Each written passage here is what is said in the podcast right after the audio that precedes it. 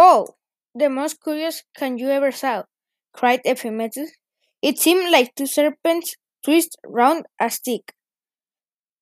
I know him, said Pandora. Thankfully, it was Mercury, and he brought me here as well as the box. I am sure he meant the box for me, and perhaps there are pretty clothes in it for us to wear and toys for us both to play with.